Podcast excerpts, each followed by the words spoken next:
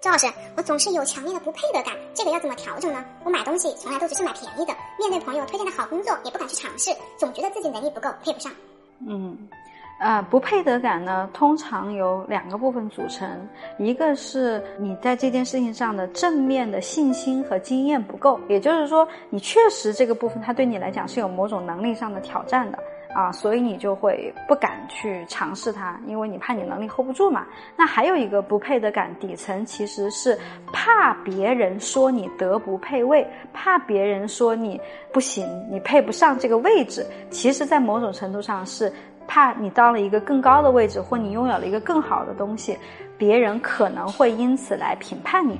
啊，其实核心就是这两个原因。那我觉得你在这两个维度上突破任何一个，都能够极大的去突破你这个配得感的问题。如果这两个部分都能突破，当然就更好了。那能力不足呢？那真的就要去学习，去看看真的能够胜任这个职位，他需要去拥有什么样的能力，然后去向有经验的人求助，去成长，去学习，甚至去上课。那当然，在这个过程中，你不可能说等到万事俱备了才去。拥有这个职位，你才来到那个位置上。有的时候是你先到了那个位置上，你才知道你可能会面对什么困难，然后在做的过程中去学习的啊。所以你也要去接受，可能在这个过程中，大家就是会对你失望，你也能够去直面你做的不够好的这个。现状，如果你能够直面并且能接纳这个部分，你也就能够很坦荡的面对大家对你的失望，和你能够很坦荡的接纳自己能力的不足，虚心的去学习了，而不是害怕这个部分而一直回避。不然的话，你就永远会进入到一个